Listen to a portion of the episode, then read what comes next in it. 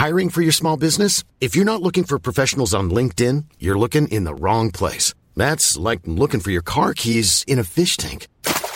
LinkedIn helps you hire professionals you can't find anywhere else, even those who aren't actively searching for a new job but might be open to the perfect role. In a given month, over 70% of LinkedIn users don't even visit other leading job sites. So start looking in the right place. With LinkedIn, you can hire professionals like a professional. Post your free job on linkedin.com slash people today.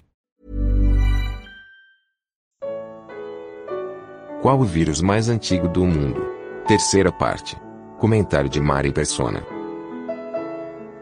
O que acontece algumas outras coisas nesse jardim do Éden que são interessantes também porque elas nos remetem ao futuro. Uma coisa que, que Deus faz uh, é no versículo no versículo 21 e fez o Senhor Deus a Adão e a sua mulher túnicas e peles e os vestiu. Essa é a primeira morte que nós temos registrada na, na Bíblia. Porque é claro que para fazer uma túnica de pele, Deus precisou matar algum animal que não tinha nada a ver com a história, que não tinha, não conhecia Adão nem Eva, não sabia nem o que estava acontecendo ali, não, não, não comeu nenhum fruto, mas ele morreu.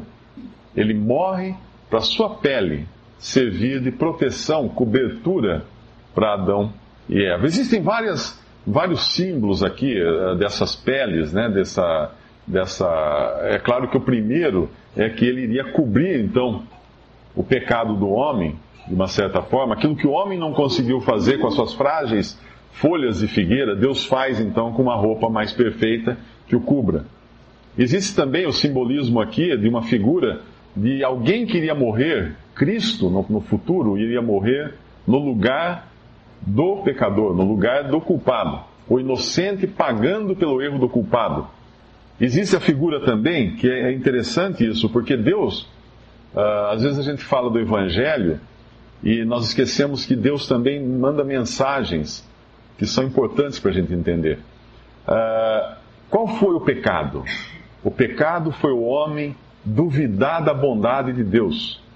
Foi assim que entrou o pecado. O homem duvidou que Deus era bom. Agora eu pergunto: se você fosse esse responsável pelo bem-estar de Adão e Eva, e você, no momento em que eles pecaram, e a terra agora, você sabe, ela vai começar a produzir espinhos, vai ficar uma natureza uh, hostil a esses dois, que tipo de roupa você daria a eles? Quem já foi para o Nordeste, ou quem conhece as tradições do Nordeste, sabe que existe o, o vaqueiro lá no Nordeste, que depois a roupa dele é usada também pelos a gente conhece mais os cangaceiros, né, que eles usam roupa de couro. Todos eles lá no Nordeste, os vaqueiros, pelo menos antigamente era assim esse costume, eles usavam roupas de couro, é de couro, a roupa inteira é de couro. o paletó é de couro, as calças são de couro. Por quê? Porque no Nordeste, na Caatinga, tem muitos espinhos, muitas plantas de espinhos e ele tem que perseguir em cima do cavalo, ele tem que perseguir uma, uma vaca que fugiu, um boi que fugiu, alguma coisa. Ele tem que passar no meio daqueles espinhos. E o couro é a proteção que ele tem.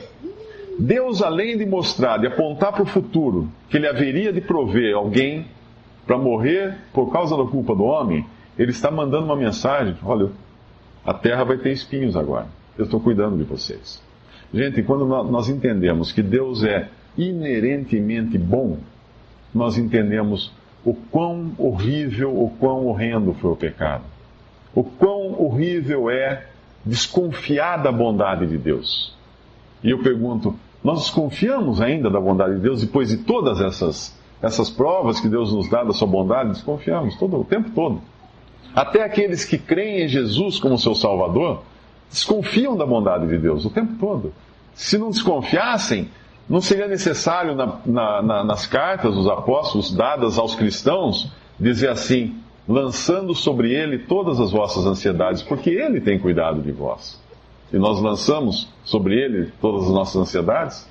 Não. Nós as mantemos para nós, porque nós achamos que a gente pode resolver os nossos problemas. O que nós fazemos com os nossos problemas? Segurando, não, eu vou dar um jeito nisso. Ele fala: lançai sobre ele as vossas ansiedades. O Senhor Jesus falava no Evangelho: Vinde a mim, todos vós que estáis cansados e sobrecarregados, e eu vos aliviarei. E o que nós fazemos quando nós estamos cansados e sobrecarregados? nós vamos ao analista, nós vamos ao, ao tratar, fazer um tratamento, alguma coisa, porque vinde a mim, vinde a mim. Ele, ele, ele, ele quer cuidar, ele quer cuidar. Ele quer cuidar. E na verdade, quando nós vamos a um analista, é interessante isso. O que o analista faz com a gente? Ele tenta tirar da gente aquelas coisas que nós estamos escondendo. Não é isso? Ele tenta ah, fazer voltar, lembrar na infância o que, que era, o que está te atrapalhando, o que você escondeu. Ele tenta. E é exatamente isso que o homem faz, se escondendo de Deus, escondendo as suas coisas de Deus, escondendo os seus atos de Deus. A vida inteira nós passamos fazendo isso, nos escondendo de Deus porque nós não confiamos nele. Nós não acreditamos que ele seja bom. A voz da serpente continua ecoando nesse mundo, dizendo: É assim que Deus disse? Não. Você está perdendo a melhor parte. Você pode fazer isso, você vai conseguir. Toda, toda a, a, filosofia humana é no sentido de exaltação do homem. Você consegue, você é mais você. Você vai, você vai que você vai conseguir. Se esforça. Você vai conseguir. É, é isso que acontece até hoje. Mas Deus não abandonou, felizmente, né? Deus não abandonou o ser humano ao seu, ao seu destino.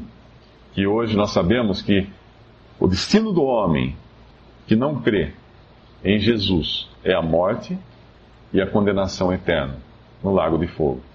Isso é mostrado claramente nas Escrituras. E o destino daquele que crê em Jesus como seu Salvador é a vida eterna. É importante entender aqui o que é vida eterna. A vida eterna não é uma vida que não se acaba nunca, apenas. Não é só isso. Todos nós nunca mais vamos deixar de existir. Até a pessoa que que morrer nos seus pecados, for condenada ao lago de fogo, ela vai continuar existindo, ela vai ressuscitar, vai ter um corpo e vai continuar existindo no lago de fogo. Ah, mas o lago de fogo, isso é um, uma lenda ou é um simbolismo só da Bíblia? Ah, na, na, realidade, quando a gente fala, quando nos evangelhos fala do lago de fogo, eu acredito que é, é bastante, tem muito ali no sentido do que Paulo falou quando ele subiu ao terceiro céu, quando ele fala assim: Eu vi coisas que não dá para falar. Então, o máximo que dá para chegar com palavras para descrever o lago de fogo é um lago de fogo. Mas tem algumas características que não mostram que seja tão bonito quanto um lago de fogo, porque um lago de fogo, gente vê um lago, uma cratera de um vulcão cheia de lava, é bonito, né? É tudo colorido, tem luz, é muito claro, aquela coisa toda clara, né? Mas esse lago de fogo do qual fala a Bíblia, ele é horrível, porque são trevas, ele é escuro e ao mesmo tempo é um sofrimento tão horrível quanto ficar queimando sem parar.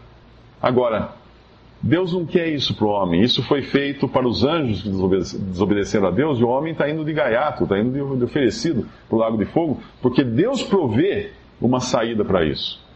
E é lindo nós encontrarmos que a saída Deus resolveu. Se, se, se por um lado nós, nós encontramos aqui um homem, o primeiro homem, no jardim do Éden, um lugar claro, maravilhoso, todo cheio de flores e frutos, verde, um céu lindo, maravilhoso, diante de uma árvore.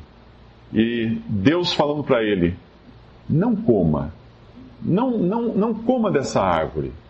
Assim você vai viver sempre. Você vai viver feliz para sempre. Você vai ter uma vida ótima. Não coma dessa árvore. Muitos milênios depois, alguém foi a uma floresta no Oriente Médio, derrubou uma árvore, uma outra árvore, obviamente, cortou essa árvore, devastou essa árvore, transformou essa árvore em grandes vigas, e essas vigas se, tornará, se tornariam na cruz de Cristo. E eu não preciso contar para vocês qual é a história da cruz de Cristo, né? Todos sabem que Jesus veio ao mundo e morreu numa cruz. E a Bíblia deixa muito claro que ele morreu levando ali os nossos pecados. Agora é interessante que nós encontramos de um lado um homem num jardim maravilhoso, muito claro, muito bonito, diante de uma árvore. E Deus falando assim: não coma para você viver. E num outro jardim chamado Getsemane, nós vamos encontrar um outro homem. Não é um lugar maravilhoso. Getsemane significa prensa do azeite e é noite. É uma noite escura e esse homem está em extrema agonia, porque Deus está falando para ele: se você fizer o que eu estou mandando, você vai morrer. Para o primeiro homem, Deus estava falando: se você fizer o que eu estou mandando, você vai viver. Para esse homem, Jesus Deus está falando: se você fizer o que eu estou mandando, você vai morrer. Os dois estiveram diante de uma decisão de obedecer ou não a Deus, reconhecer ou não a bondade de Deus. O primeiro duvidou de Deus. Não, Deus não é bom. Ele está falando isso porque ele está escondendo o melhor. O segundo disse: Vou fazer a tua vontade. E foi, e foi pregado naquela cruz, naquele madeiro, naquela árvore, ali.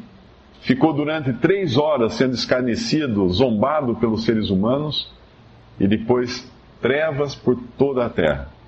Então, naquelas três horas de trevas, Deus pegou os pecados de todos aqueles que creem em Jesus e colocar, colocou sobre ele ali na cruz.